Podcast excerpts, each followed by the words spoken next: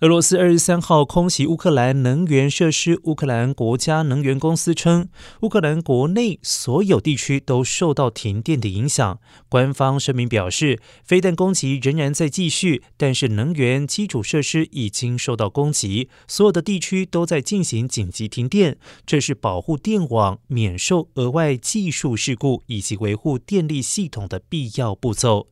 乌克兰国家能源公司还建议民众记下离自己最近的紧急救助地点，而这些地方在严重停电的情况之下，仍然可以提供电力、手机通讯、网络、暖气、水，还有急救箱。